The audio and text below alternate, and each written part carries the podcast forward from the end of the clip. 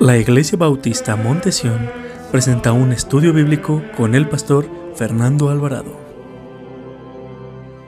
Gracias por conectarse por este medio social. Les agradecemos, hermanos, a cada uno de ustedes por, por conectarse. Y también les doy gracias a las hermanas que están aquí, conectadas aquí en, esta, en la Iglesia Bautista Montesión. Hoy, como ven, hermanos, estamos en una parte diferente. Están haciendo una actividad en la iglesia principal y hoy estamos este, en otro de los salones de la iglesia, pero gloria a Dios que la, propiedad es grande y se puede usar para predicar el precioso evangelio de Jesús. Es nuestro jueves, nuestro estudio bíblico y este, hoy continuaremos estudiando los diferentes hombres de fe que el Señor usó grandemente para que eh, la obra del Señor se cumpliera. Hoy vamos a hablar de Gedeón, hermanos, un hombre que la Biblia le habla, un hombre, un varón esforzado y valiente. Y vamos a ver por qué le, llamaba, eh, por qué le llamó Dios a este hombre una persona tímida, con una autoestima tan baja, que no confiaba en el Señor. ¿Cómo puede ser un hombre tan débil? Dios lo usó grandemente. Y vamos a ver cómo este, por qué el Señor le llamó eh, varón esforzado y valiente. Les quiero pedir, hermanos, que estén orando, hermanos, por las diversas actividades que vienen en la iglesia. Y, este, y mi deseo es de que usted eh, eh, esté eh, al tanto de todo lo que se va a hacer en la iglesia. Pero hoy este, vamos a continuar con nuestro servicio, hermanos, y vamos a, empezar con una palabra de oración y después vamos a hacer que estaremos este, estudiando las semanas que vienen, hermanos. Estaremos hablando, enfocándonos en el libro de los jueces. Y yo sé que va a ser de mucha bendición para usted, como lo ha sido para mí. Y yo sé, hermano, que no solamente va a ser de bendición, sino que usted se va a identificar tal vez con uno de estos personajes. A lo mejor usted ha pasado diferentes dificultades y diferentes situaciones y usted este, eh, se siente deprimido, se siente angustiado y se siente que no ve la salida de los problemas que usted está sufriendo. Pero hoy va a haber un hombre, hermanos, que, que a pesar de que todo él se sentía, su autoestima estaba muy baja, que era una persona tímida, que pensaba que Dios no podía hacer algo por él, vamos a ver cómo este hombre, eh, que era un hombre campesino, un hombre temeroso, lo llegó a ser un gran líder para el pueblo de Israel. Y fue un gran juez que Dios usó, porque Dios le llamó varón esforzado y valiente. Le voy a pedir que me acompañe al libro de los jueces, capítulo 6. Libro de los jueces, capítulo 6, versículo del 11 al 16. Es el séptimo libro de la Biblia, del Antiguo Testamento. Es Génesis, luego sigue Éxodo, luego sigue el, Números, Levítico, Deuteronomio, luego sigue Josué y luego jueces. Cuando llega jueces, por favor busque el capítulo 6, versículo 11. Jueces capítulo 6, versículo 11. Y cuando lo encuentre, póngase de pie para que usted dé reverencia a la palabra de Dios de su hogar. Abra su Biblia en jueces capítulo 6, versículo 11 al 16. Sígame con su vista y le, ya oramos y después entramos inmediatamente al mensaje de la palabra del Señor. Mire lo que dice versículo 11 del libro de los jueces, capítulo 6, acerca de Gedeón. Mire lo que dice el Señor. Vamos a leerlo en el nombre del Señor. Y dice el Señor en su palabra, versículo 11. Y vino el ángel de Jehová y se sentó debajo de la encina que está en Ofra, la cual era Joás Asbieserita y su hijo Gedeón. Estaba sacudiendo el trigo en el lagar para esconderlo de los madianitas. Y el ángel, de, el ángel de Jehová se le apareció y le dijo, Jehová está contigo, varón esforzado y valiente. Y Gedeón respondió, ah, Señor mío, si Jehová está con nosotros, ¿por qué nos ha, por qué nos ha sobrevenido todo esto? ¿Y dónde están todas tus maravillas que nuestros padres nos han contado, diciendo, ¿no nos sacó Jehová de Egipto? Y ahora Jehová nos ha desamparado y nos ha entregado en manos de los madianitas. Y mirándolo Jehová le dijo, ve con esta tu fuerza y salvarás a Israel de la mano de los madianitas. ¿No te envío yo? Entonces le respondió, ah, Señor mío, ¿con qué salvaré yo a Israel? He aquí que mi familia es pobre en Manasés y yo el menor en la casa de mi padre. Jehová le dijo, ciertamente yo estaré contigo y derrotarás a los madianitas como a un solo hombre. Hasta ahí vamos a parar. Pueden sentarse. Aquí vemos, hermanos, la historia. Entraremos a un movimiento, a, un, a una serie de historias en el libro de los jueces. El pueblo de Israel estaba pasando momentos difíciles. Ya Moisés ya no estaba. El libro de Josué nos relata que Josué tomó el liderazgo, fue el escogido por Dios para que llevara a su pueblo y conquistara la tierra prometida. Vemos que Josué entra y conquista la tierra que Dios les había prometido a, los padres, a, Abraham, a Jacob y a Isaac. Y ellos empiezan a tomar posesión de Israel. Pero algo hubo que no hicieron Josué y el pueblo de Israel. No sacaron a todos los habitantes de la tierra que estaban ahí. Dios les había dicho que sacaran a todos esos habitantes porque les iban a causar muchos problemas. Y Dios les advirtió que si los dejaban, esto, la idolatría de ellos iba a infiltrar en la vida de cada uno de ellos. Y vemos aquí, hermanos, que ya Josué había muerto. No había rey en Israel en ese tiempo. Había jueces. Dios levantaba jueces para que gobernaran y legislaran al pueblo de Israel.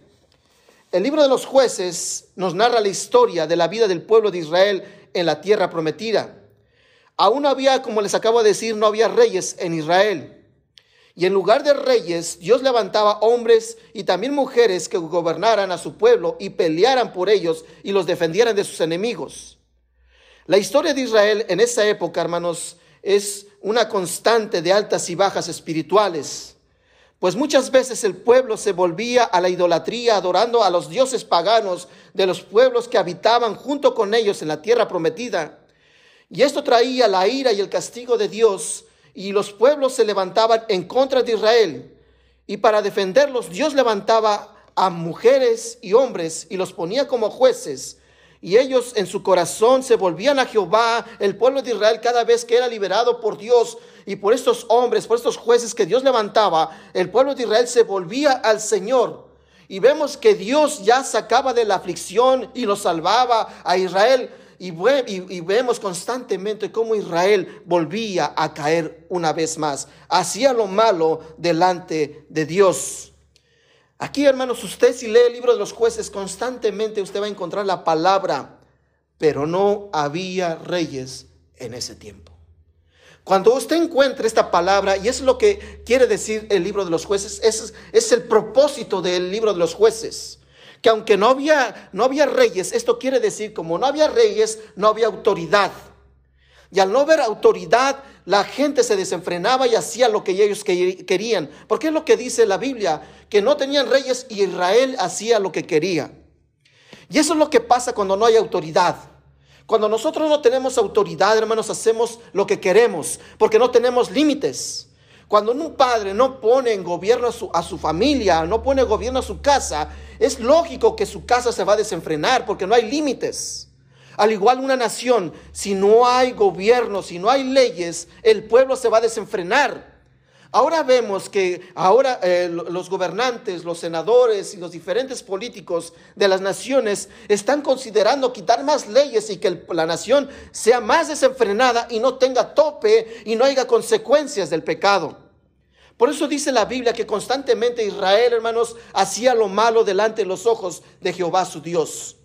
Pero Vemos, hermanos, que Dios, cuando estos entraban en aflicción, Dios levantaba hombres y mujeres para que lo liberaran, lo salvaran. Y vemos que Israel salía avante, salía victorioso. Y después Israel volvía a hacer lo malo nuevamente.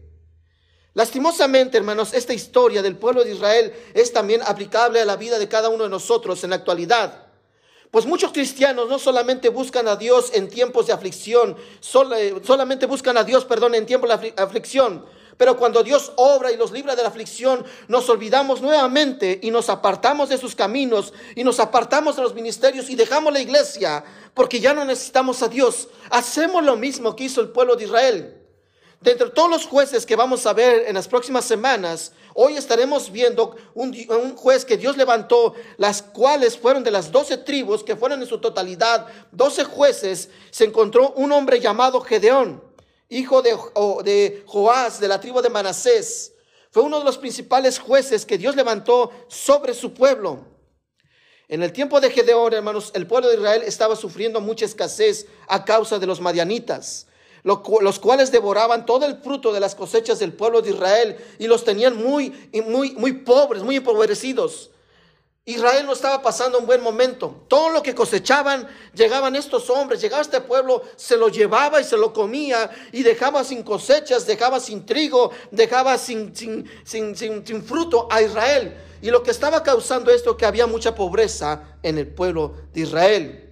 Y vemos que Dios llamó y buscó a un hombre llamado Gedeón para convertirlo en un guerrero que su pueblo necesitaba para hacerle frente a los, a los madianitas. Para Dios este hombre era un hombre esforzado y valiente. De esa forma veía Dios a Gedeón. Y vamos a ver por qué Dios veía a este hombre que era un hombre valeroso, un hombre valiente y esforzado. Y vamos a tomar lecciones de vida, vamos a tomar diferentes lecciones de la vida de Gedeón y les vamos a aplicar a nuestra vida. Por eso es un estudio bíblico, hermanos, porque nos vamos a profundizar y vamos a ver cómo era este hombre, cuáles eran sus orígenes, qué fue lo que pasó por, la vida de él, y por qué Dios los cogió, por qué Dios los llamó, y por qué le dijo al Señor que era un hombre, un varón esforzado y valiente. Vamos a analizar el texto que acabamos de leer y vamos a sacar lecciones para nuestra vida. La primera cosa que debemos de saber de Gedeón, hermanos, es que era un hombre débil. Vamos a ver las debilidades de Gedeón. La historia de Gedeón y su llamado de parte de Dios nos muestra a cada uno de nosotros nuestras debilidades, nuestras, nuestras limitaciones y un obstáculo que nos pone el, Satanás para que usted y yo no hagamos los, los planes de Dios. Pero vemos que este hombre, aunque era un hombre débil, aunque era el menor, aunque era un hombre pobre, Dios lo llamó varón esforzado y valiente a pesar de sus debilidades, a pesar de sus limitaciones, no, hubo obstáculo para que Dios cumpliera el propósito en la vida de este hombre.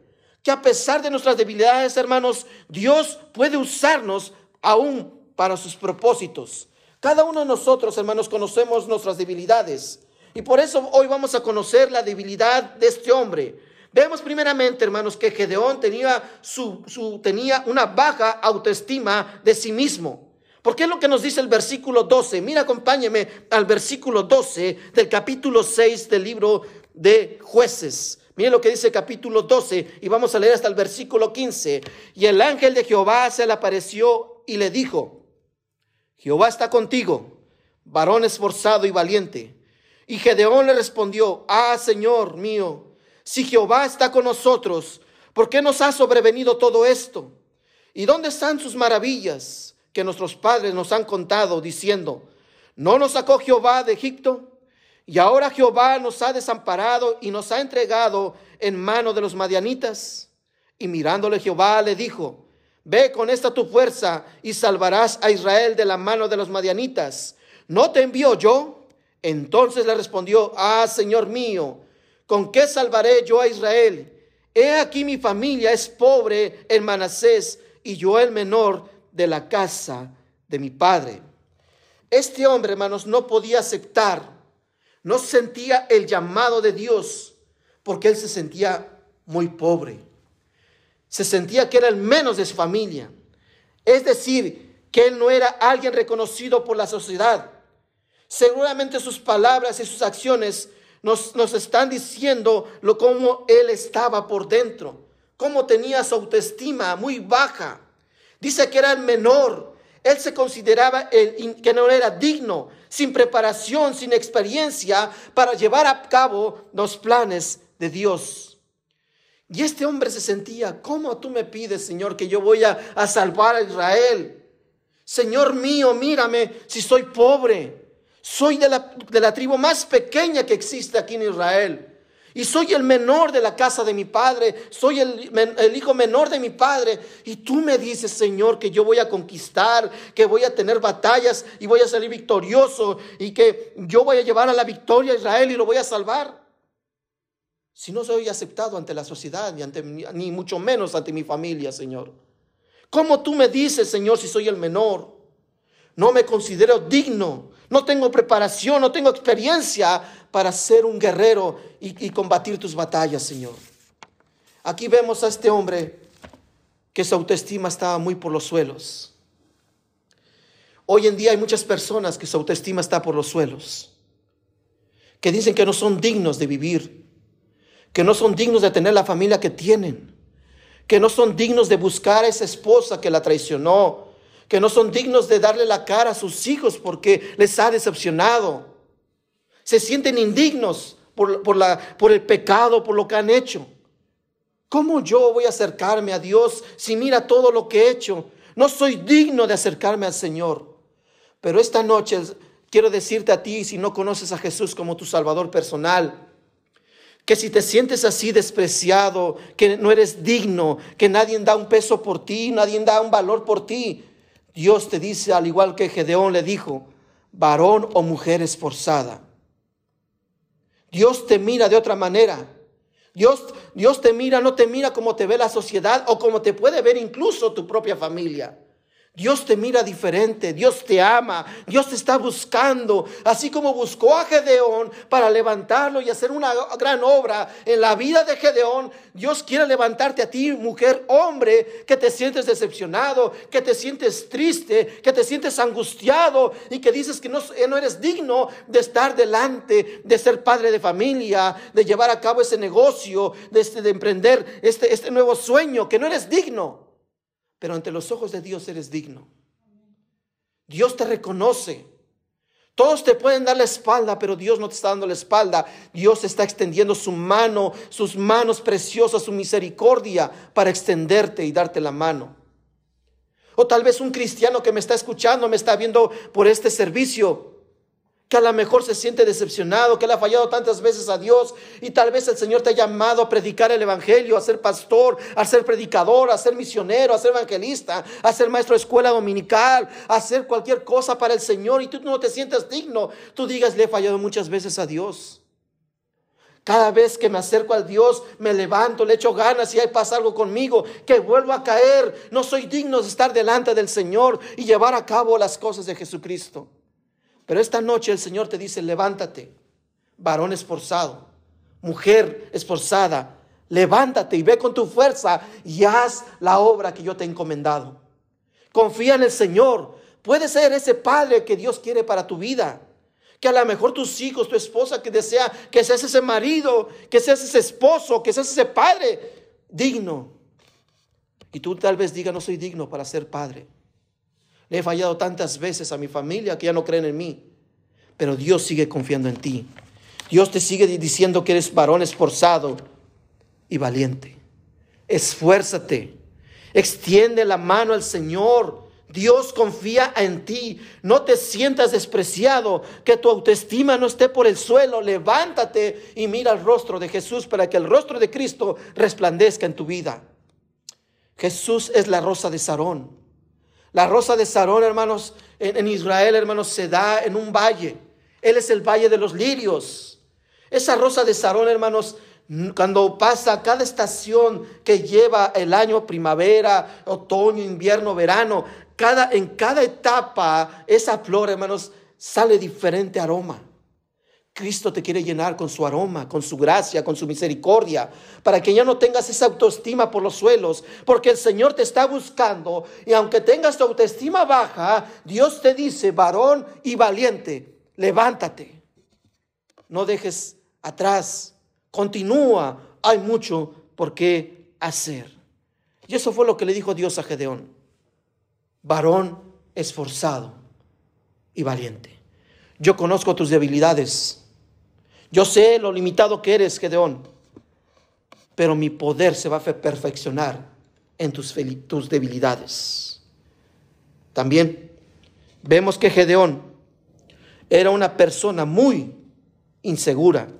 Mire lo que dice versículo 17. Versículo 17 del capítulo 6 del libro de los jueces. Y él respondió, yo te ruego que si haya hallado gracia delante de ti, me des señales que tú has hablado conmigo. Dios le había dicho, levántate, Gedeón, voy a hacer maravillas en tu vida. Tú salvarás a Israel de la mano de los madianitas. ¿No te envío yo, Gedeón?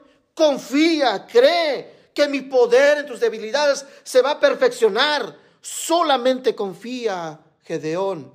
Y vemos que Gedeón era un hombre inseguro que no confió en el Señor. Mire, porque vemos que constantemente esta pregunta Gedeón se la hace a Dios. Señor, si es cierto que tú me estás levantando, tú me estás llamando a, que haga una misión, a, hacer tu obra, Señor, muéstrame. Muéstrame que me quieres confirmar. Confírmame, Señor, que me has escogido a mí. Miren lo que dice el versículo 36 del mismo capítulo 6 del libro de los jueces, versículo 36 al versículo 40. Miren lo que dice el Señor en su palabra. Otra vez palabras de Gedeón, que no creía en las palabras, en las promesas, que Dios iba a estar con él en medio de las batallas. Miren lo que dice el versículo 36. Y Gedeón dijo a Dios, si has de salvar a Israel por mi mano, como has dicho, he aquí yo pondré un vellón de lana en la era. Y si el rocío estuviere en el vellón, solamente quedando seca toda la, toda la otra tierra, entonces entenderé que salvarás a Israel por mi mano, como lo has dicho. Versículo 38. Y aconteció así, pues cuando se levantó de mañana, exprimió el vellón y sacó del, de él el rocío, un tazón lleno de agua. Mira otra vez la inseguridad de este hombre. Mas Gedeón dijo a Dios, no se encienda tu ira contra mí, si aún hablare esta vez, solamente probaré ahora otra vez con el vellón. Te ruego que solamente el vellón quede seco y el rocío sobre la tierra. Y aquella noche lo hizo Dios así. Solo el vellón quedó seco y toda la tierra hubo rocío. Aquí vemos cómo a Gedeón le costó obedecerle a Dios. Él tenía tantas dudas en su corazón que había mucha inseguridad en él. Y esto lo motivó a, retar al Señor, al Señor, confírmame que tú me estás llamando, confírmame que tú eres, eh, que yo soy el hombre que tú has escogido para que libere a Israel y lo salve. Y vemos que le pone una cierta de pruebas. Voy a poner usted este vellón y si se seca la tierra, sabré que tú me estás llamando, Señor, y sabré que lo que tú estás diciendo es cierto. Y vemos que el Señor lo hizo así. Y él no le creyó, no obedeció. Y le vuelve a decir, ok, Señor, voy a volver a mojar el vellón, pero que solamente se seque el vellón y toda la tierra sea mojada. Y dice la Biblia, hermanos, que por la noche Dios lo hizo así. Había tanta inseguridad en este hombre que no quería obedecer a Dios. Por ese motivo le pidió tres pruebas o confirmaciones a Dios para poder obedecerle. Muchas veces la inseguridad, hermanos, es lo que nos impide cumplir la voluntad de Dios y los propósitos de Dios en nuestra vida. No nos, ¿Cómo nos cuesta a nosotros avanzar, hermanos, por lo inseguro que somos? Nos cuesta tanto creer en el Señor, hermanos. Si el Señor nos ha llamado, el Señor nos va a dotar de todo. El Señor nos va a dar todo, hermanos. Si necesitas para pagar la renta, para hacer la obra de Dios, Dios va a proveer para pagar la renta. Si necesitas ayuda, Dios va a acercar personas que te van a ayudar. Hermano, esta semana, hermanos, escuché una predicación del pastor Carlos Navarro, hermanos, que fue especialmente para mí, hermanos. Y el título del mensaje, el, pastor Navarro le llamó, así lo, así lo quisieron ellos, así lo hicieron ellos. Y el pastor empezó a hablar del libro de los hechos, hermanos. Y empezó a hablarnos a nosotros los pastores, porque el mensaje fue dedicado a los misioneros, a los predicadores y a los pastores, y a los maestros que predican la preciosa palabra del Señor. Que muchas veces nosotros como pastores y predicadores, hermanos, también nos desanimamos. Y le decimos al Señor, ¿será acaso que tú me llamaste, Señor? ¿Será acaso que yo seré el pastor de esta iglesia, Señor? ¿Será acaso, Señor, que no estoy haciendo las cosas como tú quieres? ¿Qué debo hacer, Señor? Y entra una duda, empieza una, una, inseguridad en nosotros como predicadores, como pastores, hermanos, que me encantó lo que dijo el pastor Navarro. Que muchas veces nosotros también como predicadores ponemos pretextos, hermanos, porque me decimos, ¿cómo me gustaría tener una ruta, pero no tengo camioneta? ¿Cómo me gustaría hacer esto, pero no tengo esto otro? Nos fijamos en lo que no tenemos, hermanos, pero me encantó lo que dijo Pastor Navarro. Tenemos a Cristo, hermanos. Y más, y con Cristo, hermanos, es más que suficiente. Es Cristo, hermanos, es todo para nosotros. Si Cristo está con nosotros, hermanos, aunque la gente no quiera ayudar, aunque la gente no quiera apoyar, pero sabemos que Cristo está con nosotros y Cristo nunca nos va a abandonar, hermanos. Hermanos, qué lindo, hermanos, cuando yo escuché ese mensaje y le dije a mi mamá, este mensaje fue para mí. Y yo le mandé un texto al pastor Navarro, le dije, pastor, muchas gracias por ese mensaje, porque era para mí. Porque muchas veces nos fijamos en lo que no tenemos, hermanos, pero tenemos a Cristo. Y si no lo, lo, quitamos, lo estoy, lo estoy, aplicando al ministerio, hermanos. Pero ¿cuántos de nosotros dudamos de que no tenemos para pagar la aseguranza, que no tenemos trabajo, que no tenemos esto otro? ¿Cómo me gustaría que mis hijos fueran así? ¿Cómo me gustaría que mi esposa fuera así? ¿Cómo me gustaría que no fuera yo así, que las cosas fueran diferentes? ¿Cómo me gustaría que mi matrimonio fuera como el de fulano, hermano de tal? Pero tienes a Cristo, hermano. Si tenemos a Cristo, todo lo podemos en Cristo que nos fortalece, hermanos. Todo, dice el Señor. Ya no miremos lo que no tenemos. Tenemos a Jesús, hermanos. Y si tenemos a Dios de nuestra parte, hermanos, tenemos mayoría. Confiemos en nuestro Salvador. Confiemos en el Señor, hermanos. La duda y la inseguridad, hermanos, nos roba nuestra fe. Porque si no caminamos con fe, hermanos, no obedecemos y no creemos en Dios. Y hermanos, cuando no creemos en Dios es satánico, hermanos. Porque eso es lo que hace Satanás. Satanás mete en el corazón del cristiano, del creyente y de las personas que no confían en Jesús. Y el miedo, las aflicciones nos roban nuestra fe. Debemos de confiar en Jesús, hermanos. Muchos de nosotros tenemos las mismas debilidades que Gedeón. O tal vez tenemos muchas otras más. Pero podemos, podemos darnos cuenta, hermanos, que para Dios no hay problema de usarnos a pesar de nuestras debilidades. De hecho, en la Biblia podemos darnos cuenta de que Dios le encanta a usar a lo más débil para sus propósitos, con los que reconocemos nuestras debilidades. El apóstol Pablo, hermanos, estaba pasando por un momento difícil como lo relata la carta a los Corintios. Estaba pasando un momento de, dificultad. Y él le rogaba al Señor. Hermanos, usted debe saber, hermanos, que nuestras debilidades no son un accidente. Dios los ha, los ha permitido para nuestra vida porque Dios tiene un propósito, hermanos, para nosotros. A través de nuestras debilidades, Dios va a demostrar su poder y nosotros vamos a ver el poder de Dios a través de nuestras vidas. La Biblia nos dice, hermanos, no vaya ya, yo se lo voy a leer, hermanos, en la segunda carta a los Corintios, capítulo 12, versículo 9 al 19. Voy a leer desde el versículo 8. La Biblia dice que respecto a la cual tres veces eh, Pablo le había rogado al Señor que le quitara ese aguijón que él tenía en su vida. Y el Señor le contesta, he aquí me ha dicho, bástate de mi gracia, porque mi poder se perfecciona en la debilidad. Por tanto, de buena gana me gloriaré más bien en mis debilidades, para que repose sobre mí el poder de Cristo, por lo cual, por amor a Cristo, me gozo en las debilidades, en afrentas, en necesidades, en persecuciones, en angustias, por cuando soy débil, entonces soy fuerte. Pablo, hermanos, se cree que estaba pasando por una enfermedad grave de la vista. Y no tenía ni días, ya tenía años con esta enfermedad. Pablo le rogaba al Señor, sáname, quítame esto de mis ojos. Hermanos, si alguien usó al Señor, ese era el apóstol Pablo.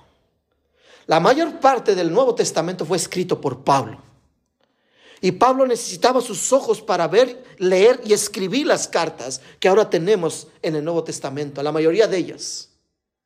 Pero vemos que Pablo, hermanos, no se angustió, Pablo pasó necesidad, Pablo no tenía a veces ni para comer, Pablo no tenía ni un hogar, Pablo, hermanos, vemos que constantemente era perseguido, Pablo, era un hombre que estaba era preso, que era que estaba agobiado, que estaba abandonado, pero nunca, hermanos, nunca se quejó porque sabía que él era un hombre débil y que su debilidad se perfeccionaba el poder de Jesús. Por eso dice, ni angustia ni persecuciones porque cuando yo soy débil, entonces soy fuerte. En nuestras debilidades, hermanos, es cuando más fuerte nos volvemos. Porque cuando realmente mostramos nuestra debilidad, ¿sabe que usted estaba demostrando? Dependencia total de Jesús. Que usted depende totalmente de Dios. Cuando usted es débil, Señor, tengo esta enfermedad. No sé cómo lo voy a hacer. Cuando usted muestra, no tengo ni para pagar la renta, Señor. No sé cómo voy a salir la semana, Dios. No tengo para echarle gasolina al carro irme a mi trabajo. Y es cuando nos sentimos débiles, hermanos. pero es cuando el poder de Jesús se perfecciona. Cuando más débiles nos sentimos, hermanos, es cuando más fuertes somos, porque sabemos en quién hemos creído. Nuestra confianza debe estar en Jesús. Nuestra esperanza es Dios. Hermanos, quitemos esa inseguridad de nuestra vida y debemos ser fortalecidos en la fe y confiar en Dios. La fortaleza que Dios le dio a Gedeón, hermanos, a pesar de sus debilidades, Gedeón, el Señor lo fortalecía. Y esa fortaleza, hermanos, podemos recibir en lo podemos resumir en dos puntos. Ser enviado y ser respaldado. Por eso le digo, hermanos, que esta, esta semana que yo escuché el mensaje del pastor Carlos Navarro, hay veces que nos sentimos débiles, hermanos. Pero si Dios te llamó, hermano, si Dios te levantó para hacer una obra, no estás solo. Estás con el respaldo de Dios.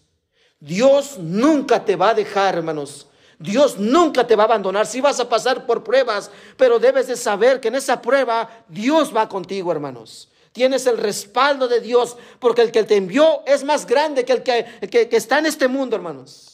Nuestro Dios es más grande que las angustias y los problemas y las crisis. Nuestro Dios nos fortalece, no es nuestra fortaleza, nos da esa fortaleza para seguir adelante. Miren lo que dice versículo 14 y versículo 16 del capítulo 6 del libro de los jueces. Capítulo 14 y versículo 16. La fortaleza que Dios le daba a Gedeón. Miren lo que dice versículo 14. Y mirándole Jehová no le estaba mirando nadie más, era Dios mismo. Y mirándole Jehová le dijo, ve con esta tu fuerza y salvarás a Israel de la mano de los madianitas. ¿No te envió yo? Aquí está el, llamado, hermanos, el enviar. Mire, y lo que dice versículo 15. Entonces le respondió, ah, Señor mío, ¿con qué salvaré yo a Israel? He aquí mi familia es pobre en Manasés y yo el menor en la casa de mi padre. Miren lo que dice el Señor, hermanos. Jehová le dijo, ciertamente que hermanos, yo estaré contigo y derrotarás a los amonitas, a los madianitas, como a un solo hombre. No solo lo envió, hermanos, sino que Dios le estaba dando su respaldo. No vas a ir solo a combatir a los enemigos de Israel. Yo estaré contigo, Gedeón. Al igual nos dice esta noche el Señor a cada uno de nosotros que tú estás pasando momentos difíciles, sea el problema, la situación que tú estás viviendo. Tú no estás peleando solo tu batalla, Dios está contigo. Dios nunca te va a dar la espalda, vas a tener el respaldo total de Dios. Ese momento difícil que tú estás viviendo, esa situación que tú estás viviendo, que tú puedes decir cómo Dios va a cumplir los propósitos de mi vida, que Dios nos ha dado cuenta que yo no sé cómo predicar, que Dios nos ha dado cuenta, perdón, que yo soy una persona tímida, insegura, una persona enojona, que de qué va a sacar de mí el Señor, que no ha visto el Señor que yo soy un borracho, un drogadicto, una persona llena de deudas, una persona que es conflictiva, ¿cómo el Señor me va a usar a mí? Pero de tus debilidades, amigo, amiga que me está viendo, y hermano y hermana, de tus debilidades, Dios perfecciona su poder. Dios nos enviará y Él se encargará de proveer todos los medios para cumplir lo que nos ha encargado. Él va a abrir puertas, las puertas que sean necesarias. Él va a mover las piezas que se tengan que mover.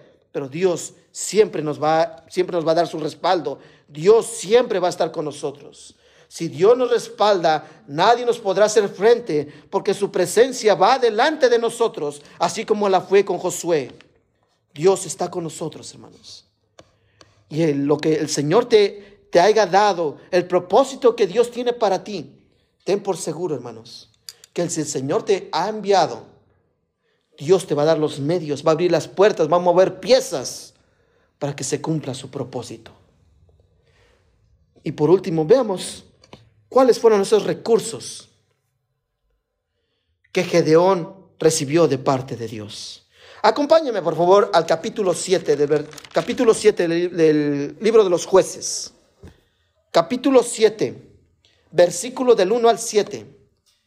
Capítulo 7, versículo del 1 al 7. Miren lo que dice el Señor en su palabra.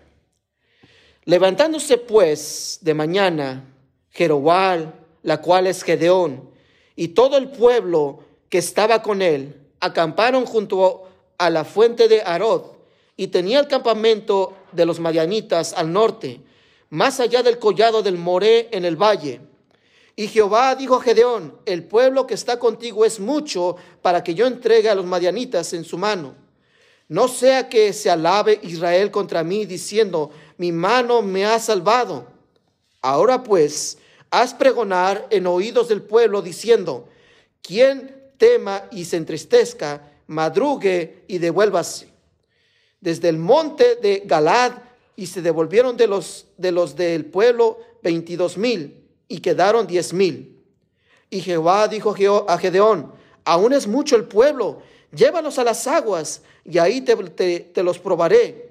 Y del que yo te diga, vaya este contigo, irá contigo. Mas de cualquiera que yo te diga, este no vaya contigo, el tal no irá.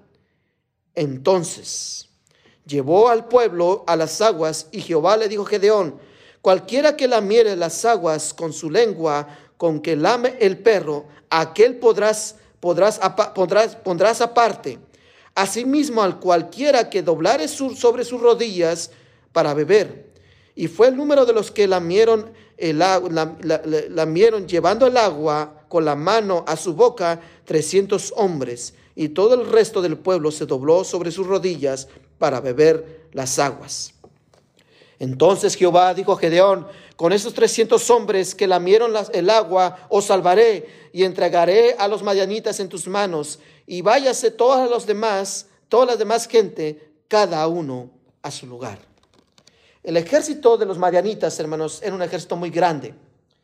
Y Gedeón salió a guerra contra ellos con 300 hombres a pelear la batalla. Pero antes vemos, hermanos, que eran, un, eran 32 mil hombres los que tenía Gedeón para ir a pelear contra los madianitas. Y Dios les dice, no, es mucho pueblo. Porque yo les voy a dar la victoria, Gedeón.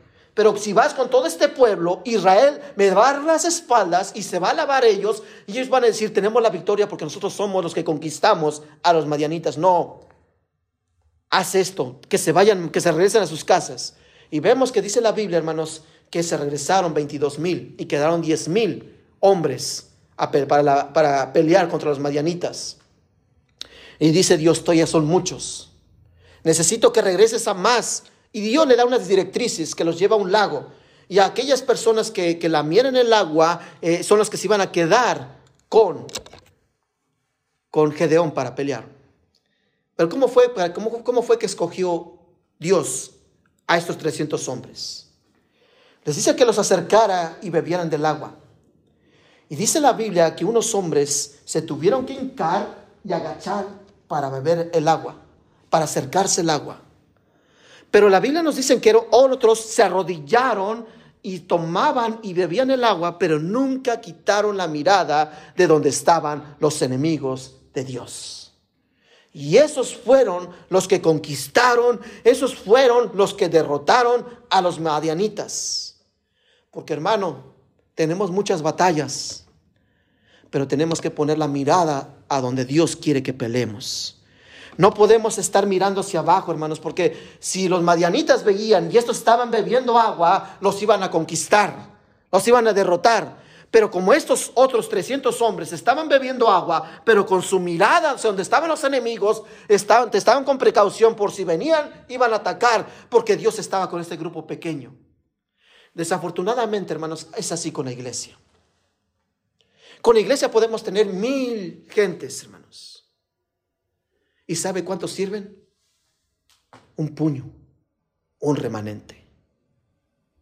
Esos son los que Dios usa para conquistar para impactar, para que la comunidad conozca que hay una iglesia que ama a Dios y que ama a las almas perdidas.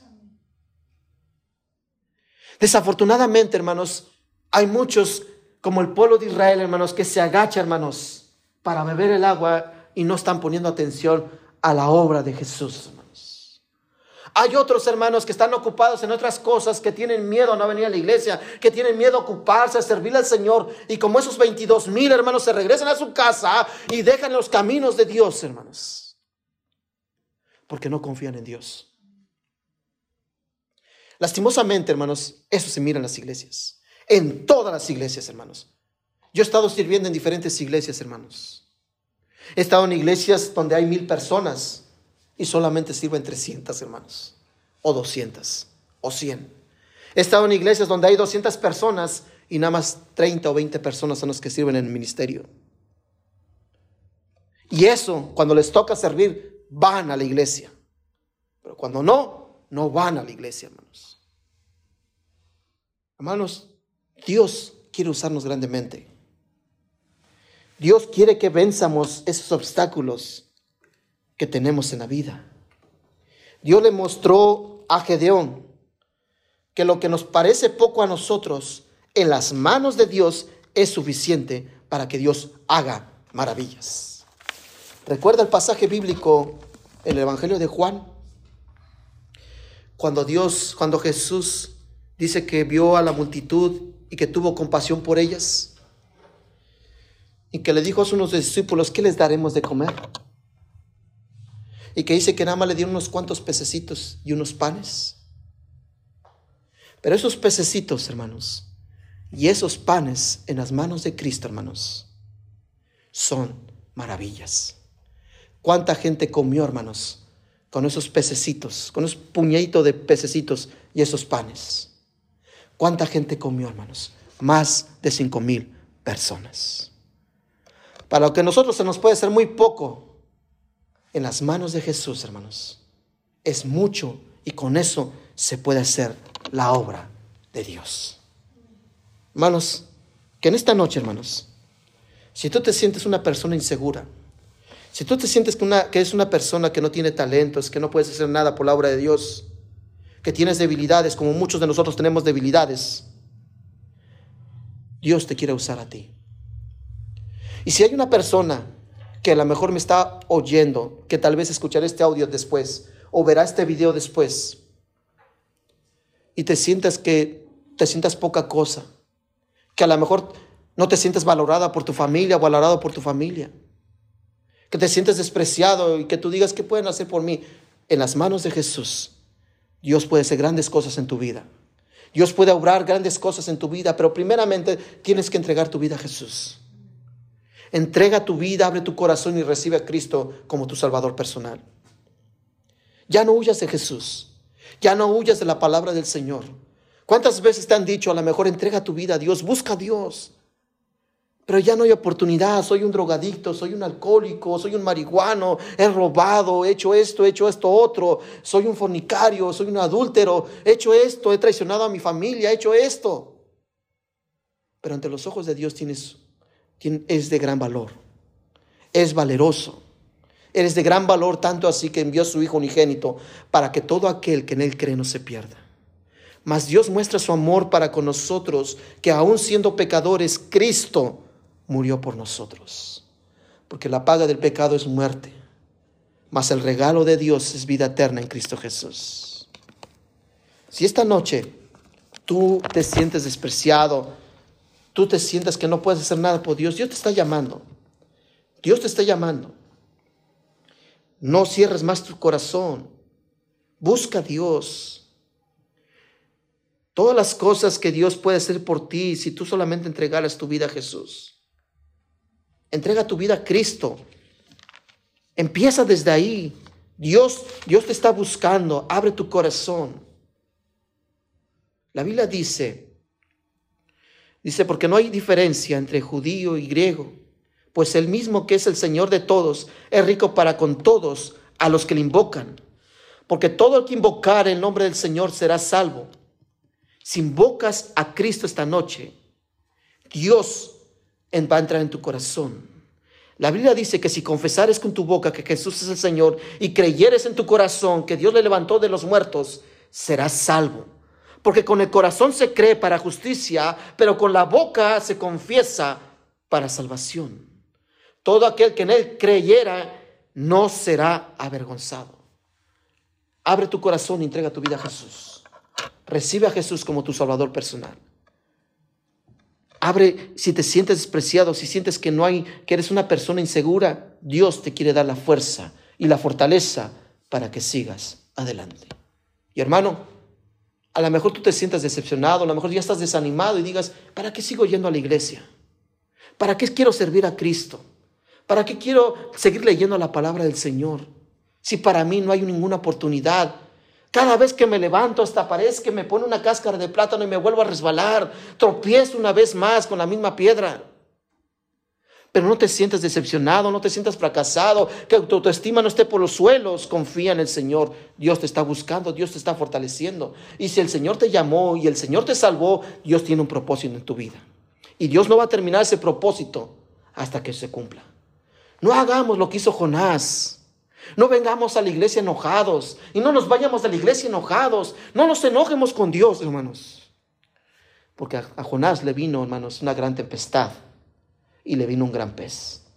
Y al final se hizo la voluntad de Cristo. ¿Qué esperas para hacer la voluntad de Dios? Busca al Señor, abre tu corazón y hermano mío, entrégate totalmente a Dios.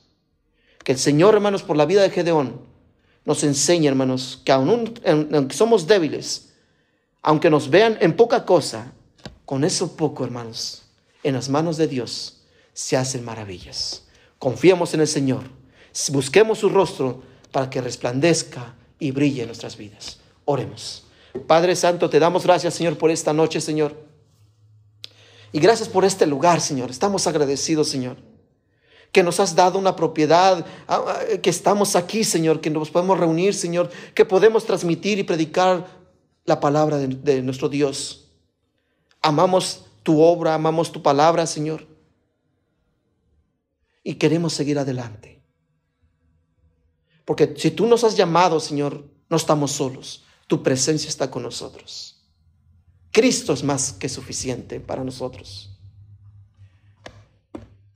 Si hay alguien que a lo mejor por este medio social o escuchará este, este audio y estás pasando momentos difíciles y tú digas, soy muy pobre, ¿qué le puedo dar a Cristo? Yo he hecho cosas buenas, pero sigo sintiendo esos vacíos.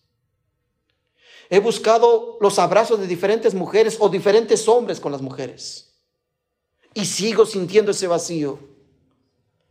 No hay nada que me satisfaga, ni la fama, ni el dinero, ni tener una buena posición, ni tener una cuenta bancaria, ni tener un, un, buen trabajo. Sigo sintiendo ese vacío. Ese vacío lo puede llenar Jesús. Abre tu corazón y reconoce que eres pecador.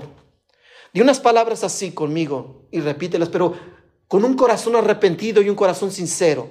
Dile, Señor Jesús, reconozco que soy pecador y que necesito, Señor, que esos vacíos que hay en mi vida sean llenados por ti.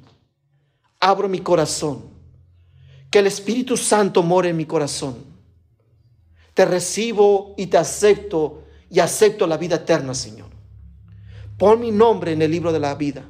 Me arrepiento de todo corazón. Yo sé que he llevado una vida mala, que he perdido el tiempo, he perdido mi juventud, he perdido mi matrimonio, he perdido las cosas que me han venido en esta vida.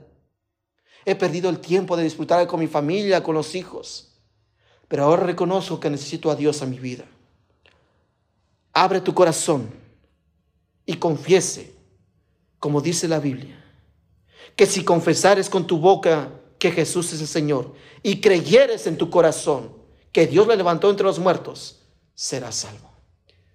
Con el corazón se cree y con la boca se confiesa. Confiesa que eres pecador y que te estás arrepintiendo y que necesitas un Salvador. Recibe a Jesús como tu Señor y tu Salvador. Pídelo en el nombre de Jesús. Hermano, y si tú estás pasando por momentos de decepción, de agonía, que a lo mejor sientas desánimo en estos momentos. Que tal vez diga, yo, yo, yo le quiero echar ganas al Señor, le quiero echar ganas a la iglesia, le quiero echar ganas a la obra del Señor, a vivir mejor, pero siempre pasa algo en mí que me enfrío y vuelvo a caer. Pero Dios sigue confiando en ti. Tú crees en el Señor. Reconoce que eres una persona débil y que necesitamos de la fortaleza de nuestro Dios. Abre tu corazón, hermano y entrégate totalmente a Jesús. Entrégale todo eso que te hace caer, hermano. Es tu carácter o tu forma de pensar, tu desconfianza. ese desánimo que hay en ti, ¿por qué se ha provocado? Tú sabes lo que está pasando en tu vida, entrégaselo a Dios. Sea lo que sea, entrégaselo al Señor. Y el Señor va a hacer maravillas. Con lo poco en las manos de Cristo, hermanos, la obra de Dios es suficiente para el Señor para que sus obras se manifiesten en nuestras vidas. Entrégate al Señor esta noche y recibe el poder y el Espíritu de Dios y sé lleno del Espíritu Santo. Que el Espíritu de Dios te guíe a todo lugar y a cada, a cada, cada decisión que tú tomes. Confía en Dios. Padre, te damos gracias, Señor, por tu palabra, Señor. Y pedimos, Señor, que en esta noche, Señor, usted nos haya hablado por la vida de Gedeón. Debemos reconocer, Señor, que somos débiles, Señor, que no somos autosuficientes, que te necesitamos, Padre Santo. Y si hay algo en nuestra vida, Señor, que a lo mejor sientamos que nos estamos poniendo, nos estamos enfocando en las cosas que no tenemos, pero lo que realmente tenemos, lo que realmente tiene valor y vale la pena, y eso debe ser nuestra fortaleza, es que Cristo está con nosotros. Y eso debe ser más que suficiente para el cristiano, que Dios está con nosotros. Así como llamaste a Gedeón, que tú lo enviaste, Señor, pero no solamente iba con el llamado, iba con tu respaldo porque tu espíritu iba a ir con él, tu presencia iba a ir con él, Señor. Así al igual con cada uno de nosotros, Señor. Que cada vez que sientamos desánimo, cada vez que sientamos que queremos arrojar la toalla, Señor, recuerdemos de dónde nos has sacado, Señor, y que tú nos llamaste, y tú nos levantaste, y que tu presencia va a estar todos los días hasta que estemos contigo, Señor. Por eso debemos de creer y confiar, así como dijo Pablo en mis debilidades soy fuerte, porque mi fortaleza es Dios. Y no confiar en lo que yo puedo, en lo que yo soy, sino en lo que Cristo puede hacer por mí. Debemos de confiar en Jesús. Te doy gracias, Padre, porque por mí, para, para mí el vivir es Cristo y el morir es ganancia. El vivir para Cristo es mucho mejor, Señor que deleitarme en, en, las cosas de este mundo. Caminar contigo y seguir tus pisadas, Jesús, es mucho mejor. Te amamos, Señor Jesús, y sigue bendiciéndonos a cada uno de nosotros. Bendice tu iglesia, bendice a cada uno de, los, de tus siervos, bendice a los hermanos de esta iglesia, bendice a las personas que nos están viendo por este medio social, bendice a las familias y bendice a los pastores que están predicando la preciosa palabra de Dios. Oramos por esos pastores, por esos misioneros que a lo mejor están de desánimo, que a lo mejor no tienen para pagar los gastos de la iglesia, para seguir operando. Pero si tú nos has llamado, Señor, tú abrirás puertas y moverás las piezas que se tengan que mover, porque no estamos solos. tú estás con nosotros, Señor. Te damos gracias, Padre. Llévanos con bien a casa. Prepara nuestros corazones para el mensaje del próximo domingo, Señor. Te lo pedimos y te lo rogamos en Jesucristo. Siempre lo pedimos en tu nombre, Señor. Amén y amén.